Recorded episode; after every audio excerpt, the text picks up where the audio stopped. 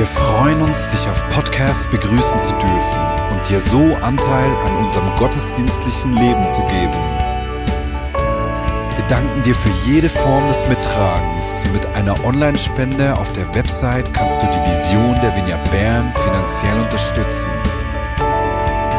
Wir wünschen dir viel Inspiration beim Hören der Botschaft und Gottes Segen.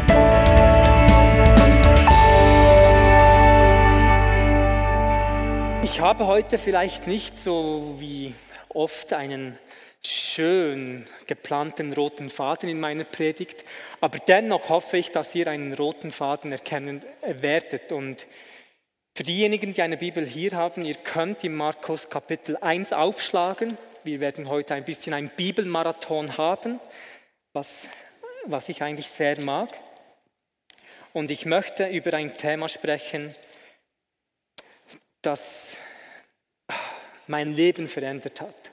Und mein Gebet ist es wirklich, dass diese Erkenntnis oder Offenbarung auch dein Leben ganz praktisch prägen wird ab diesem Tag, für immer und ewig. Und wir fangen an zu lesen im Markus Kapitel 1, Vers 9 bis Vers 11. Und es geschah in jenen Tagen, Jesus kam von Nazareth in Galiläa und wurde von Johannes im Jordan getauft. Und sobald er aus dem Wasser herausstieg, sah er die Himmel sich teilen und den Geist wie eine Taube auf ihn herabfahren. Und eine Stimme kam aus dem Himmel, du bist mein geliebter Sohn, an dir habe ich Wohlgefallen gefunden.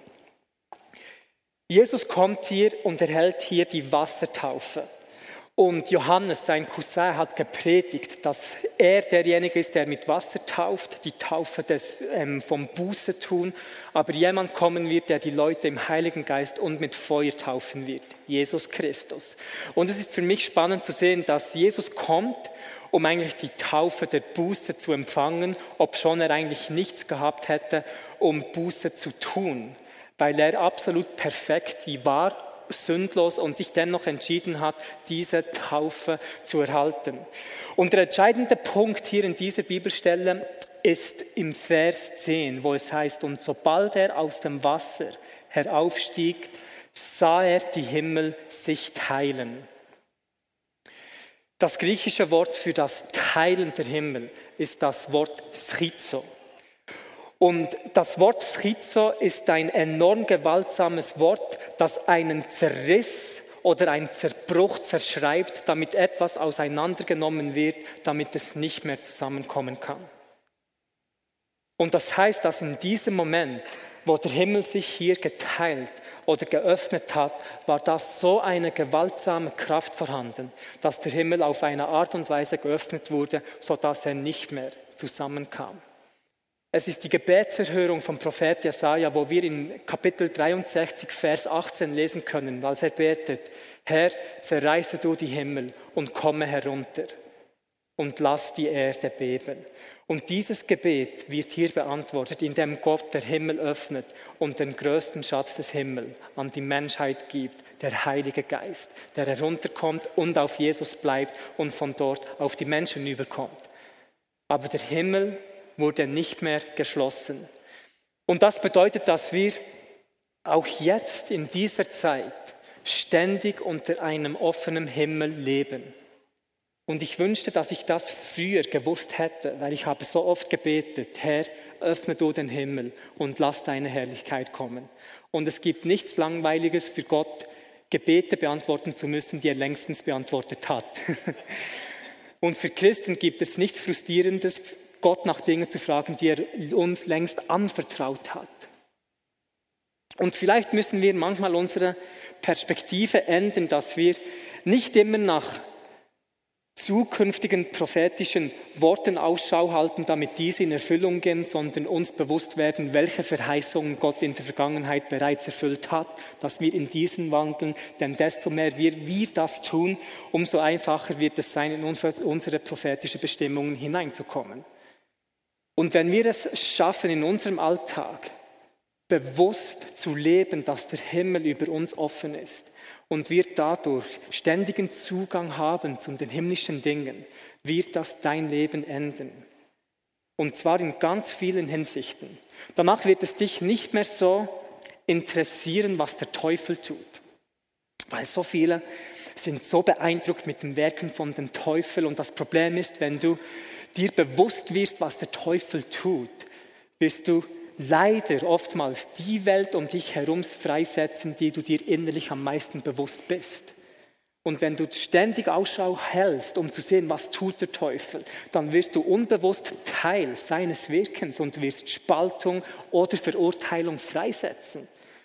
Aber wenn wir das Bewusstsein haben, der Himmel wurde schizo, er wurde aufgerissen und wir haben Zugang zu dieser stetigen Gemeinschaft mit Gott, dann werden wir, egal wo wir hingehen, die Natur Gottes offenbaren. Wunder und Zeichen werden geschehen. Wir werden dort barmherzig sein, wo es keinen Sinn macht, barmherzig zu, zu sein.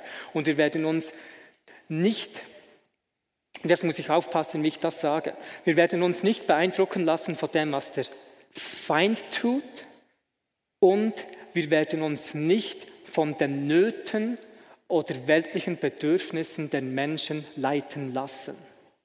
Und ich sage nicht, dass das schlecht ist, aber ich persönlich glaube nicht, dass Jesus von der Not der Menschen geleitet wurde, sondern vom Herz des Vaters, das nicht nur die Symptome der Menschen bekämpft hat, sondern den Ursprung vom Problem sah und dort die Lösung hineingebetet hat und dort das Reich Gottes ausgebreitet hat, damit nachhaltige Veränderung kam. Apostelgeschichte ähm, 7. Und wir lesen hier eine, eine kurze Geschichte. Ich gehe davon aus, die meisten von euch kennen diese bereits. Und zwar sehen wir hier, wie Stephanus gesteinigt wird. Und hier gibt es eine Gruppe von Menschen, die wurden Teil des Wirkens des Feindes, weil sie Verurteilung und Spaltung gebracht haben. Und sie haben hier Stephanus auf dem Radar und möchten ihn töten, weil das ist das, was der Feind immer tun möchte. Er möchte Verurteilung stiften und, und sehen, wie unschuldiges Blut vergossen wird. Und wir lesen hier ab Vers 54. Als sie aber dies hörten, wurden ihre Herzen durchbohrt und sie knirschten mit den Zähnen gegen ihn.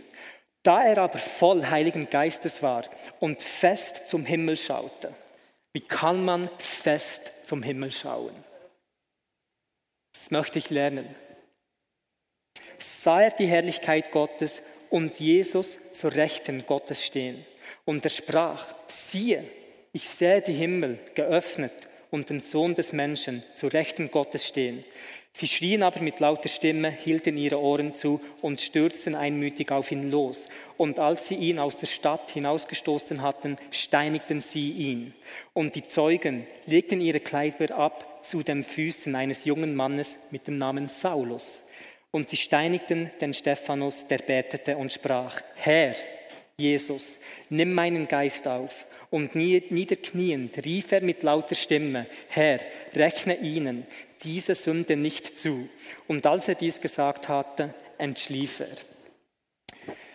Dieses Szenario ist für mich so etwas von unglaublich. Wie kann ein Mensch, der in einem Moment gesteinigt wird, weil die Menschen voller Hass und Verurteilung sind, noch im letzten Moment seines Lebens niederknien und beten, Herr, rechne ihnen diese Sünde nicht zu.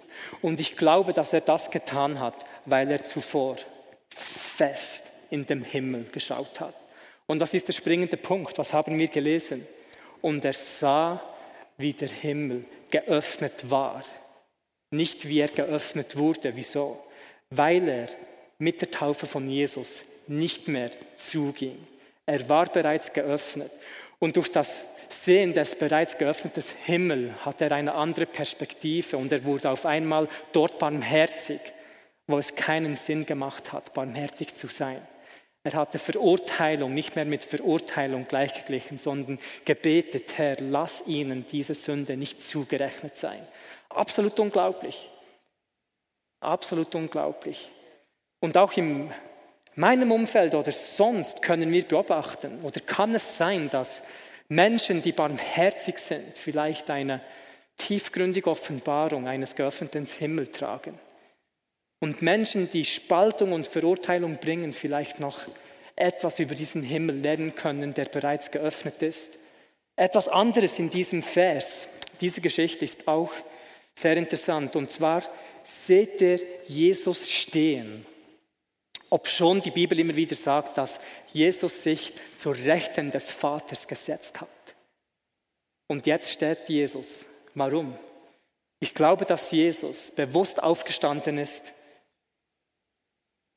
um den ersten Märtyrer der Kirchengeschichte willkommen zu heißen. Zur Ehre des ersten Märtyrers. Denn das Blut der Märtyrer ist der Samen der Erweckung.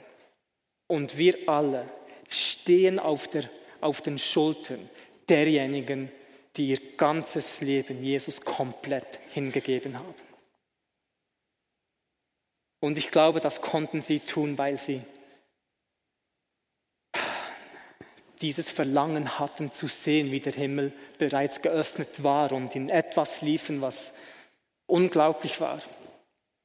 Offenbarung 4, Vers 1.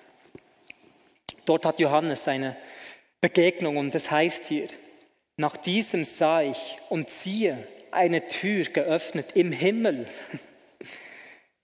Und die erste Stimme, die ich gehört hatte, wie die einer Posaune, die mit mir redete, sprach, komm hier herauf und ich werde dir zeigen, was nach diesem geschehen muss.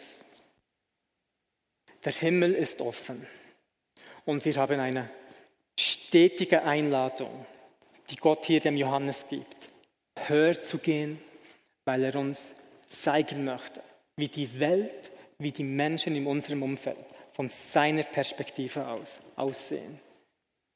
Er möchte, dass wir verstehen, was es bedeutet, von diesen himmlischen Realitäten aus zu leben, dass wir wortwörtlich mit dem Joch, mit dem leichten Joch, das Jesus uns verheißen hat, zu laufen beginnen, um dort den Himmel freizusetzen, wo wir sind weil der Himmel ist geöffnet. Ich weiß noch vor ein paar Jahren ähm, war ich im Praise Camp und ich habe dort ähm, einen Workshop leiten dürfen.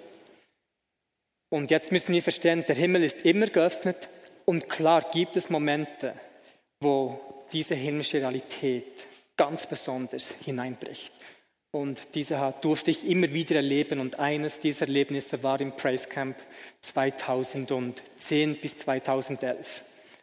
Und ich kann mich erinnern, wie hunderte von Leuten da waren, die keine Ahnung hatten vom Heiligen Geist. Und nach ein paar Stunden lagen wir alle am Boden, einfach so überwältigt von dieser Ausgießung, von dieser Herrlichkeit Gottes. Und einen Tag später hatte ich nochmals denselben Workshop und ich wollte eine, zwei Stunden früher im Raum sein, einfach um zu beten, ging in den Raum hinein, dachte, ich war alleine und der Raum war bereits gefüllt mit jungen Menschen, gefüllt. Und ich habe mir gedacht, oh, bin ich in einen Workshop hineingeplatzt, oh, was habe ich gemacht? Und sie haben mir gesagt, sie konnten diese Herrlichkeit nicht verlassen. Sie waren seit Stunden dort, haben ihre Jugendfreunde mitgebracht und konnten einfach nicht von dieser Gegenwart weggehen. Ich habe zu Hause wortwörtlich einen Ordner, etwas soddig, gefüllt mit Zeugnissen von diesen zwei Workshops. Tumore, die verschwunden waren, Leute, die offene Visionen hatten und einfach, weil ich habe realisiert, Jesus hat so viel gemacht in dieser kurzen Zeit, wir haben, hatten keine Zeit, dass Menschen die Zeugnisse erzählen konnten. Ein junger Mann war auch dort und er hat gesagt, wie sehr er mit Hass erfüllt ist in Bezug gegenüber anderen Menschen. Und als wir eine Gebetszeit gemacht hatten, ähm, ging ein Team auch zu ihm, hat die Hände aufgelegt, er fiel zu Boden und hatte irgendwie eine Begegnung mit Gott. Auf jeden Fall kam er vielleicht 30, 40 Minuten später zu mir und seine Augen haben geleuchtet und er hatte einen Smile. Und ich habe ihn gefragt, hey, erzähl, was ist, was ist geschehen? Und er hat mich so angestrahlt und gesagt,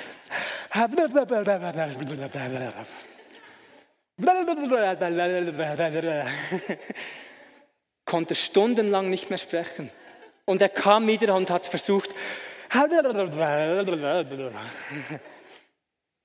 offener Himmel. ein offener Himmel. Und er musste nichts sagen und hat eigentlich alles gesagt mit diesen Worten. Und ein paar Tage später kam er und hat erzählt, wie er eine Begegnung hatte. Er sah den Himmel geöffnet und wie Jesus zu ihm kam, seine Hand auf ihn legte und gesagt, dir ist vergeben. Dir ist vergeben. Keine Ahnung, wo er jetzt ist, ob er immer noch manchmal macht.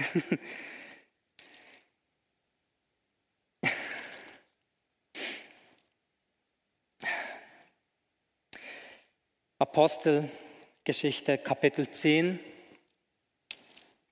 Vers 10. Er wurde aber hungrig und verlangte zu essen. Halleluja. Während sie ihm aber zubereiteten, kam eine Verzückung über ihn und er sieht den Himmel geöffnet und ein Gefäß gleich eines großen leinenden Tuch herabkommen, an vier Zipfeln auf die Erde herabgelassen. Ich habe euch jetzt etwas geteilt, was mein Leben verändert hat. Die Erkenntnis, dass der Himmel offen ist. Damit habe ich automatisch jedem von uns die Verantwortung gegeben, einer Salbung nachzugehen, um diese Realität praktisch im Leben zu sehen. Eine Erkenntnis ohne ein Erlebnis von der Erkenntnis zu haben, kann sehr gefährlich sein, weil es zu Religion führt. Und Offenbarung oder Erkenntnis macht eigentlich nichts anderes, als eine Welt zu öffnen, wo der Glaube hineingehen kann, um das zu erleben und zu experimentieren. Darum hat Paulus im 1. Korinther Kapitel 12 ziemlich detailliert aufgelistet, wie die Gaben des Geistes funktionieren, wozu sie eigentlich da sind. Und danach im Kapitel 14 fordert er die Leute auf, strebt nun nach den geistlichen Gaben, besonders aber, dass ihr weissagt. Er wollte sicherstellen, dass die Erkenntnis, die Theologie eines bestimmten Themas die Leute nicht einfach zufrieden lässt, sondern hat sie bewusst aktiv dazu bewegen wollen, nach einer Offenbarung den Menschen zu sagen, jetzt gebt dem nach, was ich euch gerade offenbart habt. Und das ist meine Bitte an euch, im Alltag euch immer wieder Zeit zu lassen und einfach darüber zu meditieren. Göttliche biblische Meditation bedeutet, die Gedanken mit Wahrheiten zu füllen. Und in unserem Zusammenhang jetzt hier heute bedeutet das, nicht verkrampfthaft zu versuchen, die Atmosphäre um dich herum so zu verändern, dass der Himmel hereinbricht, sondern zu beten, Gott, gib du mir eine Offenbarung über den Himmel, der bereits offen ist. Das ist eine Frage, die ich immer wieder gehört habe, auch in Südafrika, war ein bekannter Anbetungsleiter und er hat mich gefragt, wie wie schafft er es effektiver, die Atmosphäre um, um, ihn herum zu verändern, weil er oftmals in den dunklen Atmosphären versinkt und hoffnungslos in diesen Gott anbeten muss. Und ich habe ihm genau das erzählt, was ich euch erzählt habe, dass die Atmosphäre ist bereits gesetzt und du hast durch die Vollmacht Gottes und dem offenen Himmel tatsächlich das Privileg, seine Realität dort auszugießen, egal wo du bist. Eine andere Bibelstelle, die werden wir jetzt nicht zusammen lesen, ist im Jakob, Jakobus 4,5 zu finden. Und dort heißt es, dass Gott eifersüchtig ist über den Geist in uns. Er ist eifersüchtig über den Heiligen Geist. Wow, Show, der in uns lebt. Stellt euch das mal vor. Welche dunkle Macht könnte es geben, die zwischen dem Heiligen Geist in uns ist und zwischen dem Gott im Himmel und irgendwie es schaffen kann, diese Beziehung oder Verbindung zu unterbrechen? Der Himmel ist schon nur alleine offen, weil wir diesen Heiligen Geist in uns haben und Gott, der Vater, eifersüchtig, dessen Geist es ist und alles tut, um diese Beziehung von ihm und dem Geist in uns zu schützen. Und ein Mann, der eine unglaubliche Offenbarung hatte bezüglich dieser Vollmacht und dem offenen Himmel war Smith Wigglesworth. Und ich liebe den Dienst, den Smith gehabt hatte. Ich habe hier und dort immer wieder mal von ihm erzählt. Es ist dokumentiert, dass er 14 Leute von den Toten auferweckt hat. Ähm, eine coole Geschichte ist, sie haben ihm eine Person gebracht, die tot war und er hat sie genommen und so richtig durchgeschüttelt, um zu schauen, ob sie wirklich tot ist. Und hat danach gebetet im Namen Jesus, ich befehle dir Leben, komm zurück. Tod verschwinde, hat sie an die Wand geschmissen, sie ist nicht auferweckt worden, ging langsam zu Boden, er machte das Gleiche und das zweite Mal klappte auch nicht, nahm sie ein drittes Mal und hat gesagt, im Namen Jesus, ich habe gesagt, komm zurück, Leben, komm zurück, schmiss sie ein drittes Mal an die Wand und sie kam wieder zurück und lebte. Und er hat viele so kuriose Geschichten, wo er gewaltsam Anführungszeichen war, auch Leute geschlagen hat und sie wurden geheilt. Und er hat so dieses Bild des murrigen alten Mannes mit einem Schnauz. und ich habe diese Geschichten gelesen, ich liebe die Geschichten und irgendwie habe ich gedacht, das kann doch nicht das Ganze sein. Ähm, ich selbst habe nie Menschen geschlagen oder an die Wand geschmissen. Und ich habe danach ein Buch gelesen von jemandem, der über Smith geschrieben hat, der ihn persönlich gekannt hat.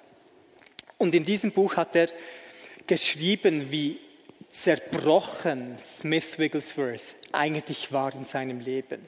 Und von der Bühne aus war er oftmals dieser harte Mann, aber sobald er die Bühne verließ, um für die Menschen zu beten, waren seine Augen praktisch ständig mit Tränen gefüllt, voller Barmherzigkeit und hat so den Menschen gedient.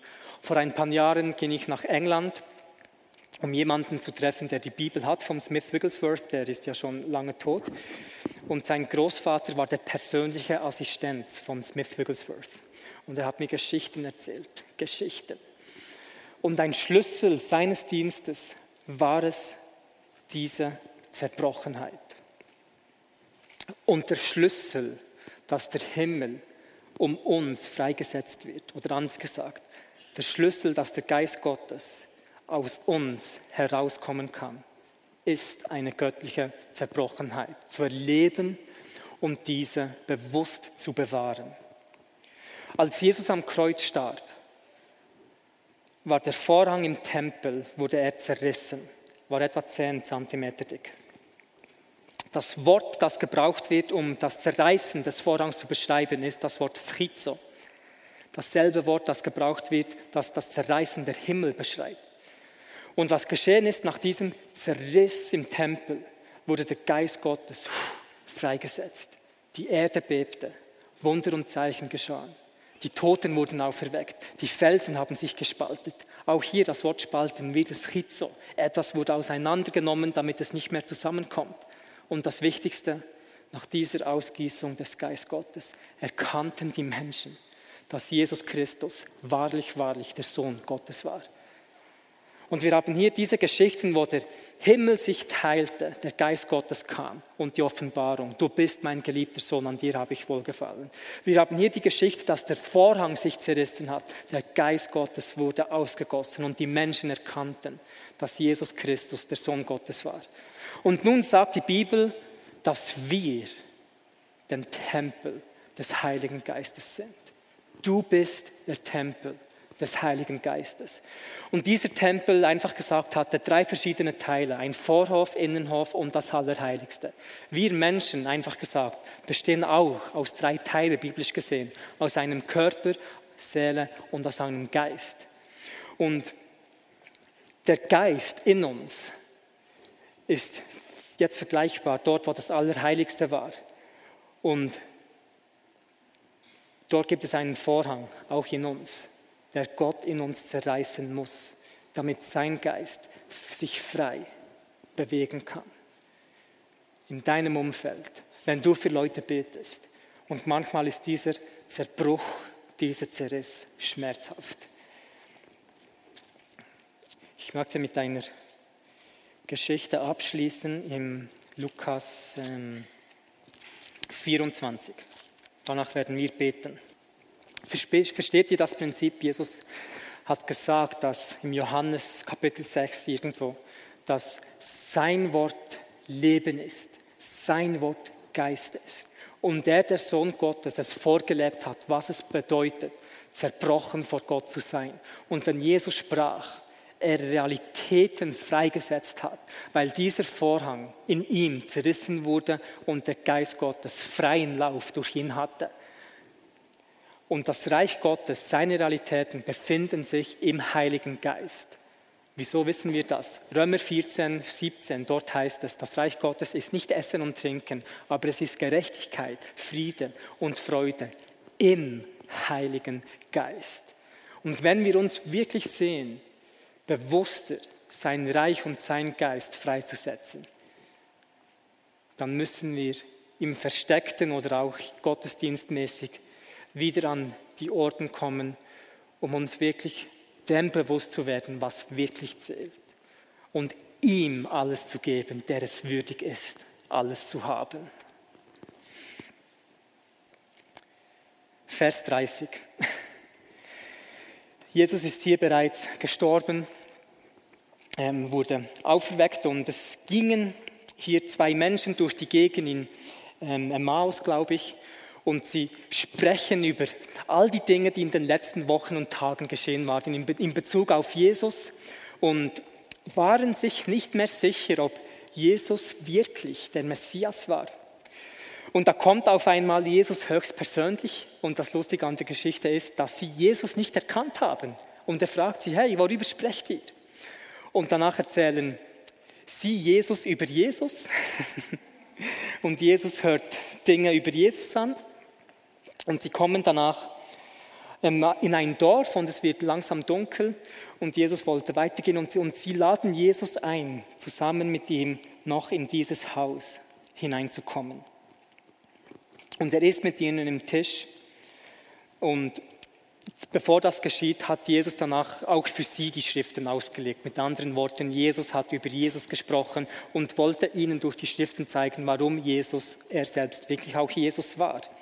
Und in Vers 30 heißt es, und es geschah, als er mit ihnen zu Tisch lag, nahm er das Brot und segnete es, und als er es gebrochen hatte, reichte er es ihnen. Ihre Augen aber wurden aufgetan, und sie erkannten ihn, und er wurde vor ihnen unsichtbar. Hm. Ich hoffe, ihr seht den roten Faden. Der Leib Christi nimmt der Leib Christi, gibt dem Leib Christi dem Leib Christi. Der zerbrochene Leib Christi, Vergangenheit, zerbricht der Leib Christi, Gegenwart, für den Leib Christi, der noch zerbrochen werden muss, Zukunft. Und was geschieht hier, als wieder etwas zerbrochen wurde? Der Geist Gottes wird freigesetzt und sie erkennen, er ist es, das war Jesus. Die Gegenwart wird freigesetzt, aber er verschwindet mit seiner Gegenwart, macht einen Trick und wird unsichtbar. Was für ein schönes Bild. Und sie sprachen zueinander, brannte nicht unser Herz in uns, wie er auf dem Weg zu uns redete und wie er uns die Schriften öffnete. Der Satz, brannte nicht unsere Herzen. So viele Herzen sind ausgetrocknet voller Asche. Und es braucht ein Wort vom lebendigen Gott und das Feuer wird neu entzündet.